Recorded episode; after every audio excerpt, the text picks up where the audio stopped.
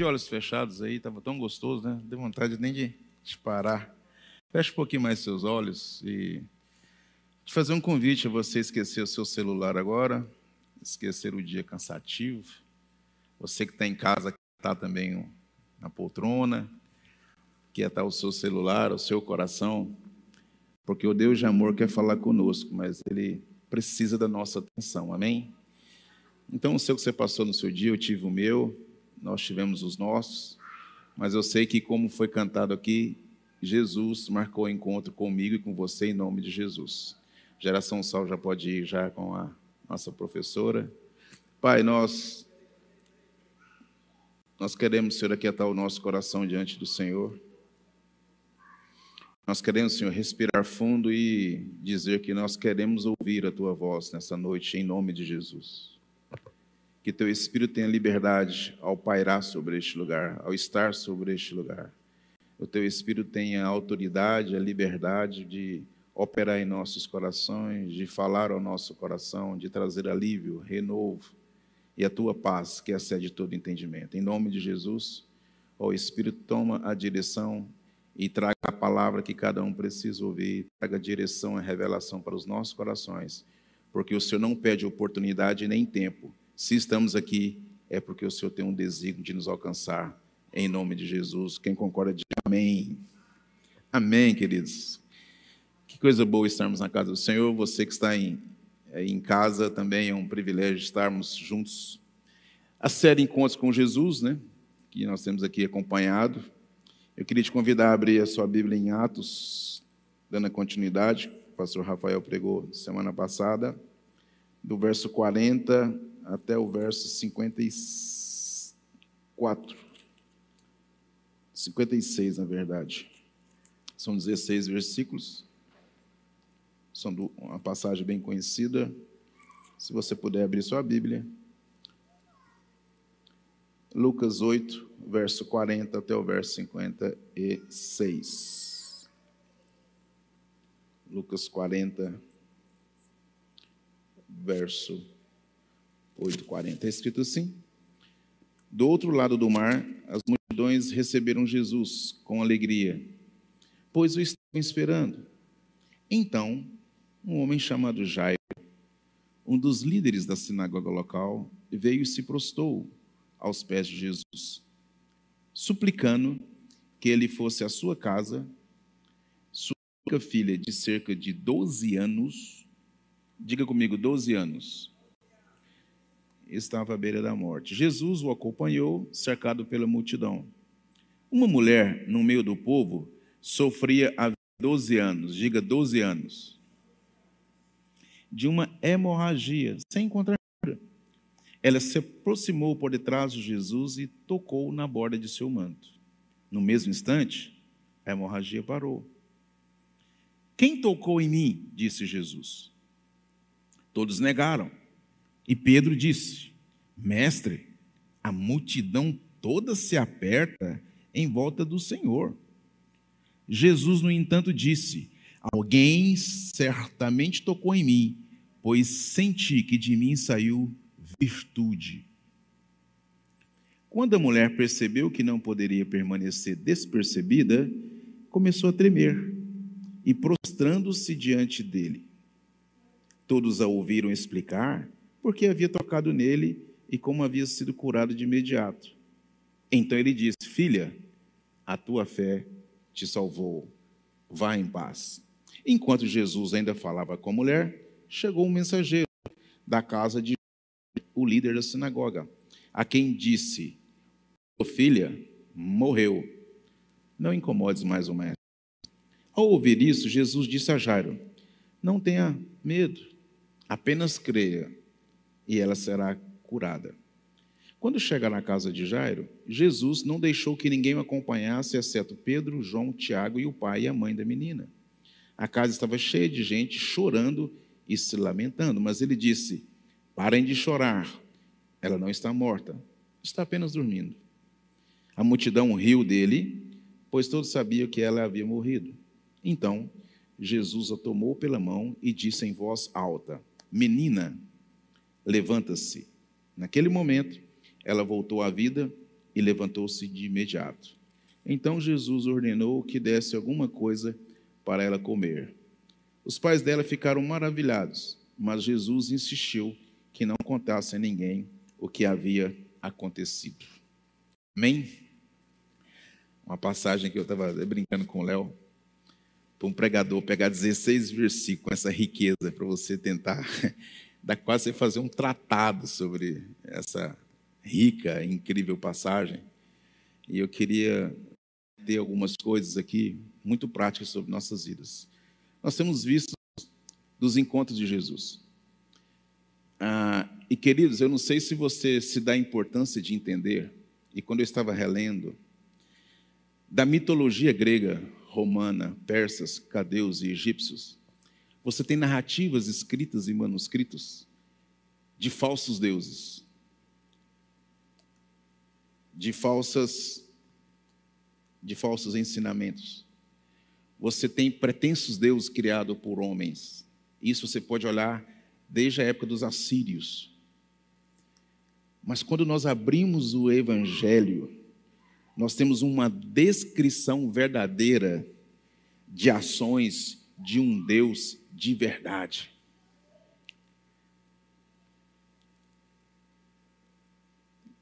A gente, a gente, teria que entender mais o privilégio que nós temos, em quem nós temos depositado a nossa fé. O próprio Deus se encarnou, fez e faz e fará ainda milagres enormes naqueles que creem no nome dele, em nome de Jesus. Isso deveria nos impactar, e quando nós lemos essas passagens, esses encontros maravilhosos de cura, de libertação, nosso coração devia se encher de fé, de êxtase, e de falar o quão privilegiado nossa geração e nós somos. Nós temos acesso a um Deus verdadeiro que habitou em meio de nós, não nos deixou órfãos e tem o mesmo poder para operar em nossas vidas até os dias atuais. Isso é incrível. E essa palavra tem esse poder de gerar em nós, ou deveria ter esse poder de gerar em nós a fé, a fé suficiente. Eu queria falar nessa noite sobre dois personagens. Uma mulher é, uma moça, eu estava fazendo algumas contas, uma moça e um homem. Por coincidência, é o nome do meu pai, falecido, o senhor Jairo. Mesmo Jairo, talvez a minha avó tenha tirado daqui, não sei, eu não, não conheci meus avós. E são dois personagens que foram até Jesus. O primeiro que chega é Jairo. A Bíblia diz que ele chegou e se prostrou. E falou: Mestre, a minha filha está em casa muito doente. E Jesus, como sempre, ele decidiu ir até a casa de Jairo. Jairo não era qualquer pessoa, ele era o presidente da sinagoga, uma autoridade da sinagoga. Ele era um judeu, que a maioria não criam, não acreditavam e não dava crédito a Jesus. Mas ele se prostou e pediu para que Cristo fosse atender o pedido de uma filha de 12 anos, sua filha única, até aquele momento. Ele não sabia que ela estava enferma e piorando. E a Bíblia diz que Jesus vai até a casa dele. Nesse interim, a Escritura diz que veio uma mulher, uma mulher que já sofria 12 anos com uma hemorragia ininterrupta, havia gastado todos os seus bens, todo o seu dinheiro, na tentativa de achar cura. E aquela mulher, eu quero te falar que ela correu risco de vida, porque pela lei judaica, a mulher no período da menstruação, ela tinha que ficar sete dias isolada, chamada impura. Depois ela tinha que cumprir alguns rituais. Mas a, qualquer tipo de sangramento era tido como uma ofensa à lei e deveria haver um ritual de purificação. E essa mulher era isolada. Ela estava há 12 anos com uma hemorragia ininterrupta. Ela não poderia sair, ela não tinha vida social, ela não tinha convivência familiar, porque ela estava, segundo a lei, numa situação de ser impura. Olha só, uma mulher misturar-se com um homem hoje já é alguma coisa meio complicada. Você volta há mais de dois mil anos, enferma, doente, E diz a Bíblia que essa mulher foi de forma anônima, escondida, com ousadia incrível, fora da sua zona de conforto.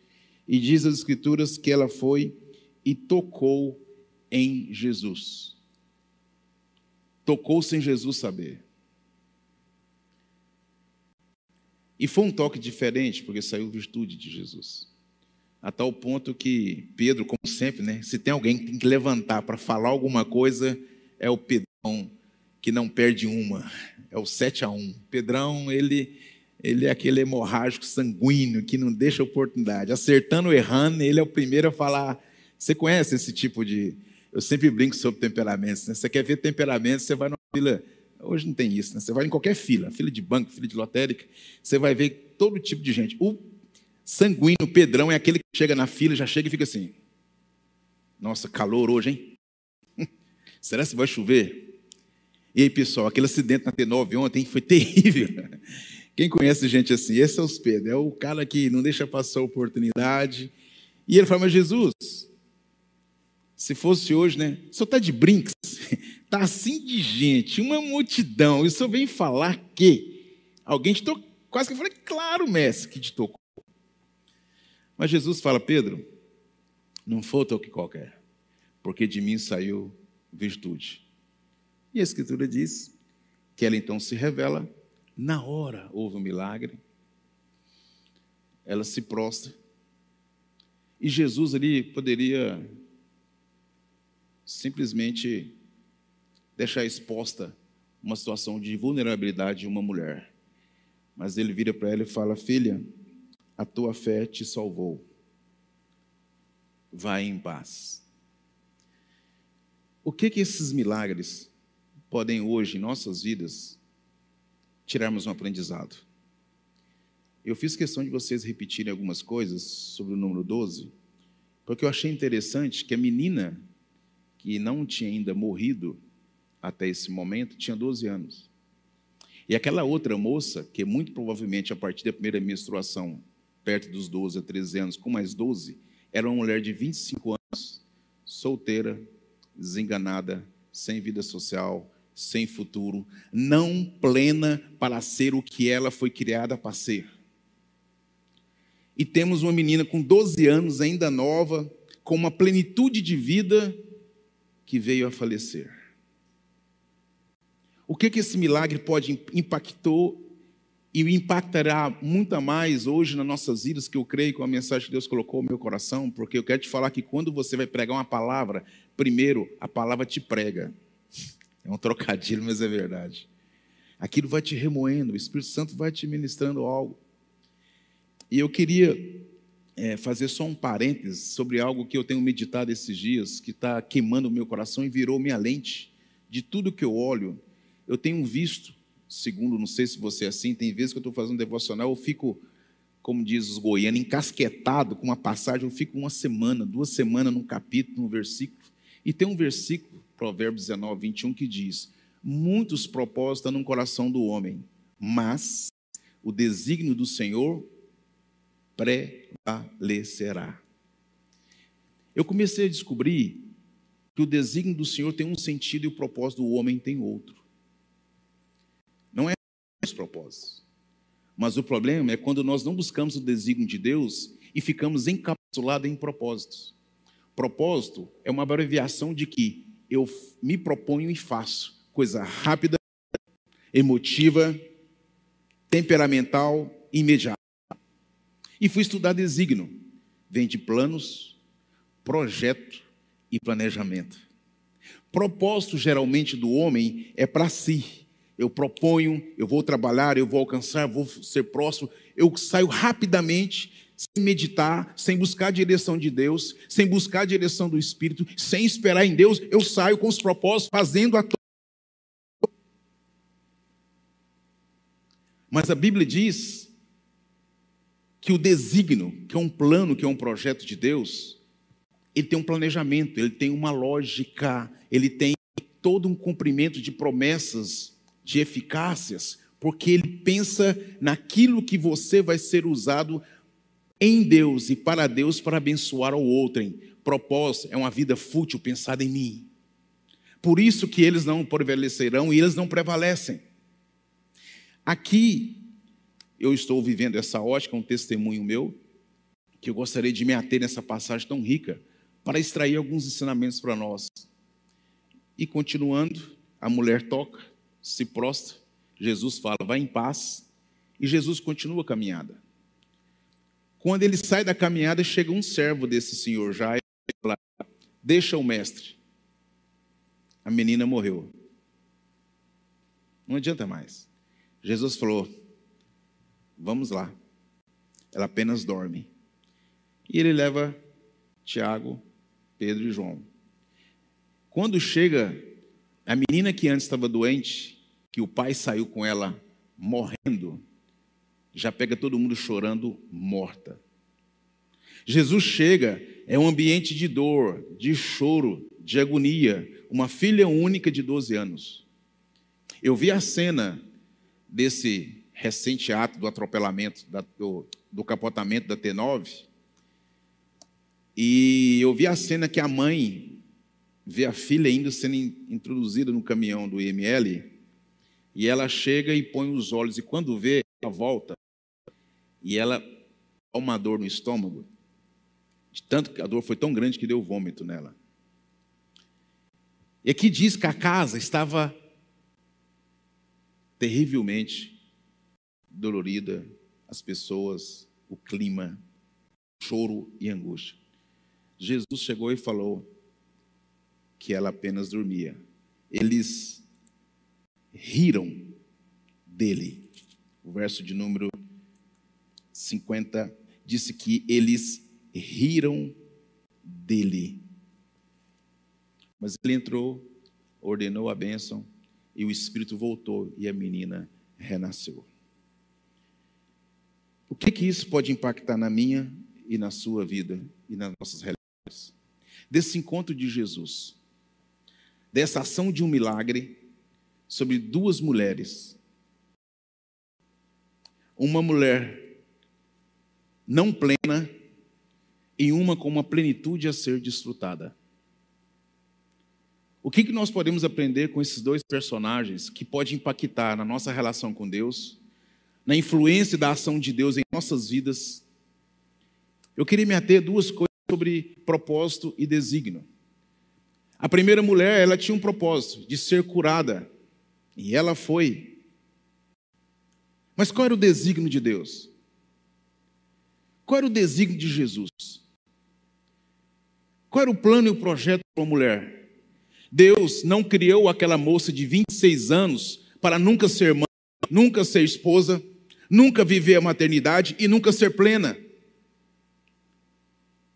Ela sangrava, ela não tinha um útero fértil, ela não se casaria, ela não teria uma vida social, ela seria renegada, humilhada e esquecida.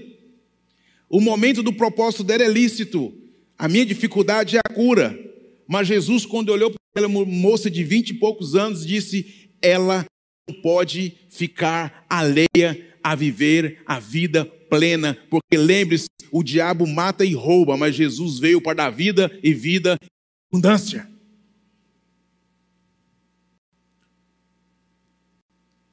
Foi estancada aquela hemorragia. E as nossas vidas, queridos? Em que áreas que não tem coisas estancadas em nossas vidas? Deveríamos ser plenos e não estamos sendo plenos. Em que área de nossas vidas que a gente está anos em círculo tentando, forçando com propósito bem humanos, na igreja, no PG, envolvidos na religião, na religiosidade. Porém, no fundo nós sabemos, eu posso fazer mais, eu quero fazer mais e eu devo fazer mais, mas tem algo que está jorrando que não é a vida de Deus. Pode ser uma vida fundada no pecado, sabedoria animal, demoníaca do mundo.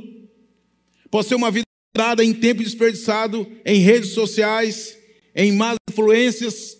Uma vida que todo mundo bate nas suas costas e quem fala tem potencial, você vai ser grande, eu acredito em você, ser inteligente, ser importante, mas as coisas não rodam. não há bênção para, ser, para gerar vida, não há bênção para alcançar os propósitos que Deus tem para que você venha romper. E a ficha cai para todo mundo, menos para mim e para você. E essa mulher estava com o propósito, mas o projeto e o desígnio de Jesus não era apenas da cura de estancar o sangue, era dela se libertar daquilo que impedia de ser plena segundo o projeto de Deus. Para mim e para você, Deus tem muito mais do que nós temos vivido em nome de Jesus. Eu creio que Ele tem mais. Posso ouvir um amém? Eu creio que Ele tem mais. Ou tem alguém que está suficiente e falou: Não, está tudo beleza, Rildo, eu vou embora para casa, virei anjo, querubim, serafins, eu estou indo. O céu me espera. Se tiver, pode levantar e ir. Eu ainda quero muito ainda, porque eu sei que em Deus Ele tem muito mais para mim e você, em nome do Senhor Jesus. Esse era o propósito da menina. Mas o desígnio do Senhor que ali tinha uma mãe potencial, uma esposa em potencial. Ali tinha alguém que poderia fazer muito mais pela vida do que viver fugindo, escondida e isolada. Eu não estou aplicando, estou só ilustrando. Eu quero aplicar daqui a pouco mais especificamente na minha e na sua vida. Agora, o segundo personagem é Jairo. Ele tem uma filha também, o prazo de 12 anos. Isso me, eu sou bem goiano, né? Isso me encafunfou. A menina tinha 12 e perdeu a vida. A moça estava sofrendo a 12, sem vida. E diz a Bíblia que aquele homem chegou, e aqui eu quero, eu falei sobre a zona de conforto que a mulher saiu, eu vou te falar que a zona desse homem foi tão ou igual da mulher. Ele não era qualquer um. Ele era um dos principais da sinagoga. Ele era judeu, praticante. E Jesus, vocês sabem o que ele era para os judeus. Mas quando a crise chegou, quando o dia mal vem, quando a situação inesperada vem, irmãos, o orgulho morre, o eu morre, todo tipo de barreira ética, até legal, até moral se esvai. E aquele homem então não pensou sacerdote, não pensou que era religioso, não pensou que era judeu, evocou de dentro dele aquilo que é o mais forte que nós devemos ter firmes em nossas vidas. Ele invocou o fato de ser pai. A paternidade falou mais alto na vida de Jairo. E ele sabia que não tinha solução para a filha dele. Não havia mais condições dele uh, investir em algo, não havia SAMU, não havia plano de saúde, a situação era terrível, ele não pensou duas vezes. Jesus chegou na região, a Bíblia diz que ele não chegou e falou com Jesus, a Bíblia diz que ele chegou e pediu: O Senhor, eu sou o sacerdote, quero trocar dois minutos com o Senhor. Não! A Bíblia diz que ele chegou e ele não falou, se prostou. Olha para mim ele se prostrou. Sabe, irmãos? Você sabe por que muitas coisas de Deus não acontecem em nossas vidas? Porque a nossa arrogância tem afastado nós de entendermos que Deus resiste aos soberbos e só dá graça aos humildes. A gente tem uma jaquitância aqui, posso, de que eu tenho condições. Tem um senso crítico de falar mal e criticar qualquer coisa nossa em volta e ao ponto de valorizar muito mais as opiniões, aquilo que rola na coletividade ou na o imaginário popular e social, até que o dia até que a hora ruim bate na porta. E bateu na vida de Jairo. Ele se prostou. E aqui eu sou pai, tenho um casal, Raabe e Caleb. Já passei dias maus quando a Raabe teve aqueles problemas de criança quando o Caleb também teve de criança, e você não sabe o que você é capaz de fazer como pai. Pai é um ser e mãe único. Por isso que Deus está trabalhando aqui na maternidade e na maternidade de uma mulher e de um pai. E diz a Escritura que ele chegou e ele, até aquele momento, não tinha pior notícia. Ele tinha só notícia ruim. A minha filha está terrivelmente doente. Mas Vai passar um tempinho e chega a má notícia. Ela morreu. Irmãos, eu vou abrir meu coração com vocês. Eu falo muito com a minha esposa. Tem uma coisa que eu peço a Deus, é só uma. Por favor, Senhor, me leve antes dos meus filhos. Porque eu já passei dias maus. Melhor amigo meu perdeu uma filha numa situação horrível, filha que eu carreguei no colo dele. Eu senti a dor daquela mulher, do vômito. Ele não teve coragem de reconhecer o filho dela, a filha dele na funerária, eu que fui. E quando eu vi aquela menina na situação que ela estava, eu tive quase 40 minutos de vômito, de tanto que me doeu. E essa dor é tão terrível. Ele sofreu a pior dor, porque o próprio Deus perdeu o seu próprio filho. Então, esse homem, a partir desse momento, eu acho que uma das piores situações é você ter uma esperança de que é uma chance, está doente, mas não morreu. Mas agora, nesse estágio, chega a notícia: morreu. Ele chega em casa, estava triste, tudo calado, mas aqui diz que estavam lamentando em prantos. Uma menina de 12 anos, com uma plenitude a ser vivida. Ele viu Jesus curar uma mulher que estava 12 anos sem vida. Mas eles nunca tinham visto o que vai acontecer aqui. Ressurreição. É antes de Lázaro. E diz a Escritura então que Jesus entra, que ela chora e fala: calmem-se, ela apenas dorme. Aí vem aquelas pessoas de plantão, né, os matadores de sonho, os desanimadores de esperança, riram-se de Jesus. Sabe, irmãos, hoje, momentos que nós colocarmos a nossa fé em prática, vai parecer muito gaiato. Filho de Belial. Gente ruim mesmo. Não sei se aconteceu com vocês. Você às vezes compartilhar um projeto, um sonho, algo humanamente impossível, e as pessoas chegam e falam assim. Alguns riem nossa cara outros falam mal nas costas. Mas isso é horrível. Isso é horrível. Eu vou te falar aquilo que o pastor Pijama tem, o Rafael, o pastor Pijama, só nossa igreja me chama pastor de pijama. O Rafael sempre fala, graças a Deus por isso, né? Somos livres. E nós somos a família Hobbit, né? Eu, ele e o Léo, só os baixinhos. Há um imaginário horrível que chegou na nossa, a cultura não chegou. Quem já ouviu a segunda expressão? Vamos só Deus. Quem já ouviu a expressão? Sabe o que eu pergunto? Se em quem você queria antes? Já virou paradigma. Está natural. Não, a situação está tão terrível. O médico ligou. Agora, meu querido, só Deus. Eu me pergunto, queridão, a sua fé antes estava em quê? Estava em quê? A sua esperança estava em quem? A sua postura era qual? Porque ele pode ter chegado.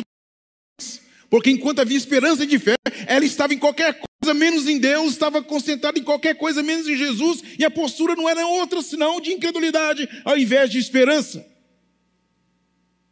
E esse homem, esse pai, se prostou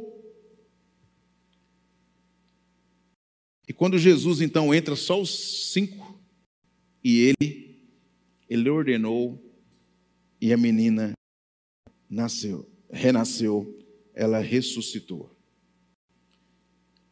Essa história eu coloquei sobre o ângulo. E o que que isso, afinal de contas, Rildo, tem a ver com a minha e com a sua vida? Eu queria tirar três breves aplicações muito objetivas. A primeira coisa é que a Bíblia diz que ela foi até Jesus e o tocou. Jairo foi até Jesus e se prostou. Mas, na verdade, não foram eles que procuraram a Jesus. O desígnio de Deus era passar exatamente ali para que todos tivessem a oportunidade de ter um encontro com Jesus. Isso é que é magnífico. É que hoje ele está disponível, ele está acessível. Hoje, o que Deus está querendo fazer em nossas vidas é nos tirar da letargia de reclamar e murmurar e ficar plácidos, observadores. Tivemos a oração sábado de líderes com duas pessoas, fizemos um grupo. E quando eu estava orando, eles colocaram as coisas que eles colocaram, eu comecei a orar. E quando eu orei, eu brinquei com ele. Falei, irmãos, eu vou rir. Eu acho que foi. O que foi? Parece que eu estou vendo uma prateleira com tudo aquilo que vocês estão pedindo, isso na prateleira. Porque aquilo que Deus faz, Ele é. O que Ele demanda que faça, já preparou. Está pronto. E na hora eu lembrei, 3,20. Eis que estou à porta e bato. Mas quem move a maçaneta é você. Quem move a maçaneta é eu e você. Somos nós. Jesus passou e aquela mulher foi a única de dezenas que ela saiu da zona de conforto, se expôs, correu risco e tocou. Jairo largou de mão a postura de principal sacerdote, esqueceu de ser judeu, a paternidade, foi lá, se prostrou e falou: Jesus, me acorde. E eu e você, até que ponto estamos dispostos a sair da zona de conforto? Tem que esperar que alguma coisa está morrendo, tem que esperar que as coisas estão dando certo. Acordamos, irmãos. Tudo aquilo que você precisa. Rio tem que tomar algumas decisões. Deus não me respondeu. A Bíblia diz que Deus nos dá espírito de revelação, conhecimento e discernimento. Ah, mas isso aqui não está dando certo. Deus te revela. No seu caminho, Deus te mostra. Mas não sei qual tomar decisão. Leia a palavra. Mas não está fluindo, vai orar. Ah, mas não está rompendo, vai jejuar. Que letargia é essa que a igreja está vivendo? O que mais Deus tem que fazer para que você possa virar maçaneta? Os dois saíram da zona de conforto. Os dois correram riscos. Os dois se humilharam. Os dois se prostraram. Não me responda. Há quanto tempo você não ora de joelho? Não me responda. Há quanto tempo você não rasga o coração e larga a religião arrumadinha, a oraçãozinha bonitinha, grandioso Pai, eterno Deus, grande, é aquelas orações que eu vejo ali, quase derruba o Senhor só com elogio, achando que é do trono, porque você está elogiando com palavras frias e arranjadas. Esses dois saíram da zona de conforto, se prostraram, correram risco. E sabe o que aconteceu? O milagre aconteceu em nome de Jesus. Essa é a primeira aplicação. A segunda aplicação é muito mais séria. É uma das lentes que eu tenho tido de Deus. Pedro, eu não vou pôr Pedro no negócio, que eu mas Pedro estamos brigando do que ele falou. Que ele falou, ô oh, Jesus, está aí cheio de gente. Então, esse dia eu já dei uma malhada em preto, que eu chego lá e me pega e fala, ô oh, Rio, o negócio é esse. Então, não quer correr esse risco, Pedro é, é um dos doze. Mas sabe o que acontece também comigo com você? Eu quero te perguntar. As pessoas que você tem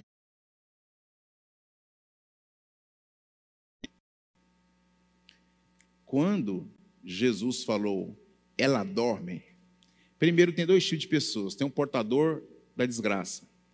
Quando Jesus ia, já falou: não precisa nem ir, já morreu. Você já passou por situação assim? Que você chegou empolgado, querendo alguma coisa, a fé estava até forte. Alguém chegou e falou assim: opa, op, para, ô, oh, você está pensando aqui? Não adianta nem tentar. Você não tem estudo, você não tem competência, você não é capacitado. Quem você pensa que é? Com quem você Deixe de pessoa? Ou pior, aquele que anda na roda dos escarnecedores, como diz o Salmo de número 1, eles riram de Jesus. Riram. E a segunda aplicação, por favor, pare de ouvir os incrédulos, parem de ouvir e andar com aqueles só tem te falado do mau caminho, só tem desanimado o seu caminho, só tem desanimado a sua caminhada, e eles estão sendo usados pelo inimigo para que você perca a fé e a esperança. Eu te essa noite, em nome de Jesus, vigia as suas companhias. Vigia a quantidade de hora de notícias ruins, de tragédias do dia a dia. Vigia aquilo que entra no seu ouvido e pelos seus olhos. Isso está atrapalhando a sua fé no único Deus vivo que vai te dar esperança de um milagre que ninguém acredita, só Ele é capaz de fazer. E a terceira e última aplicação que eu queria falar, fechar com ela. Quando o, o Rafael está fazendo missão, está com o lá nos nossos irmãos missionários, ele falou, Rildo, dá para você pregar com a Eu até viajei, voltei um pouco antes. Eu falei, beleza. E toda vez que eu vou pregar, como eu sei que você é pregado, eu orar. E Deus, na hora, me, me trouxe duas revelações que servem muito para mim, que eu quero encerrar a gente orando sobre isso. Foram coisas que eu não sabia se seriam aplicáveis, porque eu não sabia o texto ainda. Eu sabia na sequência, mas. Aí passou um pouco tempo. Quando o Rafael me mandou o texto, foi exatamente aquilo que eu percebi do Espírito, porque eu ainda sou das antigas. Primeiras coisas, quando alguma coisa é colocada, eu vou orar e pedir direção de Deus. E quando aquilo veio e veio o texto, falei, pai, não pode nem mais brincar contigo, Senhor. E Deus ministrou algo no meu coração que eu queria que você recebesse da parte do Senhor para a sua vida, para a minha vida, para a sua vida e até em casa. Fique de pé. Deixe sua bolsa, suas coisas, acalma muito o seu coração. Eu queria ministrar o que Deus falou antes de eu saber dessa palavra. Eu quero te falar a primeira coisa. Deus tem uma vida de plenitude muito melhor do que eu e você estamos vivendo nestes dias. Eu quero que você feche seus olhos e ouça do Espírito. Deus quer interromper todo sangramento que tem pedido de você já vida em nome de Jesus. O Espírito me falou que aquele que é capaz de gerar vida está aqui, está aí na sua casa, ele está entre nós passeando, o poder da ressurreição está aqui, aleluias. O poder da ressurreição está em sua casa, meu irmão, está aqui neste lugar, aleluias. E eu quero te falar se está morta na sua vida, algum projeto, um dom, um chamado, um ministério, o dom da paternidade.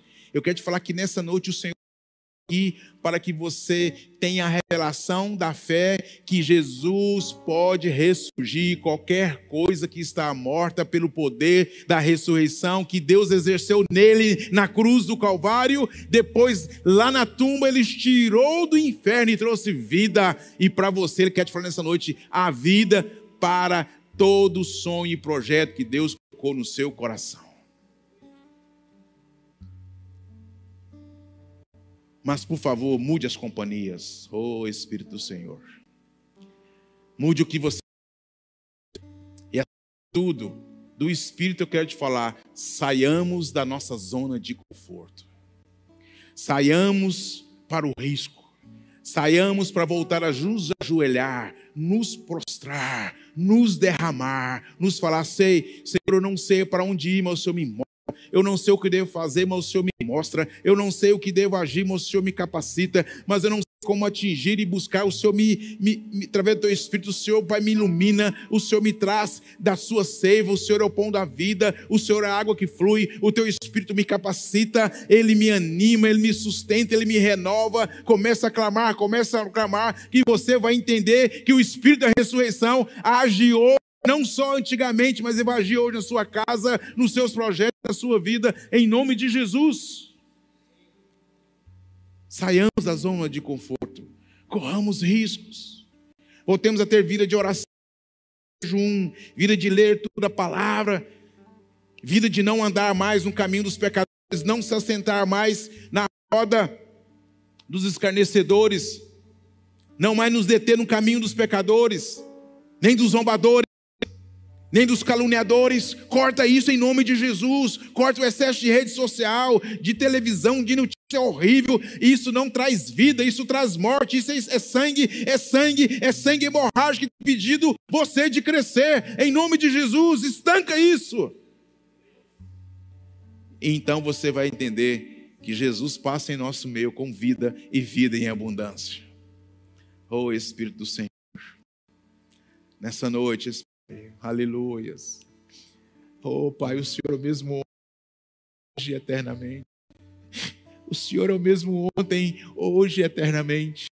O Senhor é o mesmo ontem, hoje e eternamente. Então, hoje, Pai, passa aqui neste lugar, Pai. Passa na casa do meu irmão, da minha irmã que está lá agora, às vezes reclamando que as coisas não estão fluindo, reclamando que as coisas não estão reclamando que não sabe por que, que as coisas não estão ocorrendo segundo o desígnio, segundo só os seus propósitos. Mas nessa noite eu profetizo e declaro: passa lá na casa da minha irmã, passa aqui em nosso meio, Pai. É o rio que flui, mas é uma fluidez de vida, de vida em abundante, de paz, que o Espírito flui em nosso meio. E se tem alguma coisa morta, Pai, na casa, ser amado, desse irmão, em nome de Jesus, se os filhos estão mortos por pecado, se eles estão mortos, Senhor amado, por evangelho, se eles estão mortos, Senhor amado, na paternidade, no lar, agora em nome de Jesus, ó Pai amado, nós profetizamos ressurreição de paternidade, que haja ressurreição de filhos, que haja ressurreição de sonhos e de casamento Jesus. Em cada um de nós, porque o Senhor é o mesmo ontem, hoje e eternamente. E o Senhor passe aí em nosso meio, porque o Senhor está aqui em nome de Jesus. Ainda fique de olhos fechados. Começa a pedir isso no seu coração para o Senhor enquanto nós vamos ouvir uma ministração. Não abra seus olhos. Não saia desse momento. Eu creio que o Senhor da ressurreição está aqui. Começa a abrir o seu coração. Começa a se prostrar. Começa a quebrar o seu orgulho, o seu e fala, Senhor, aqui agora. Passa aqui, Senhor, e me dá plenitude de vida. Passa aqui, Senhor, e me dá ressurreição dos meus sonhos. Me dá ressurreição de esperança. Começa a clamar, é entre você. Mova a maçaneta, ele está à porta. Eu não posso fazer por você, a igreja não pode fazer por você. Vire a maçaneta, ele está batendo na porta do seu coração.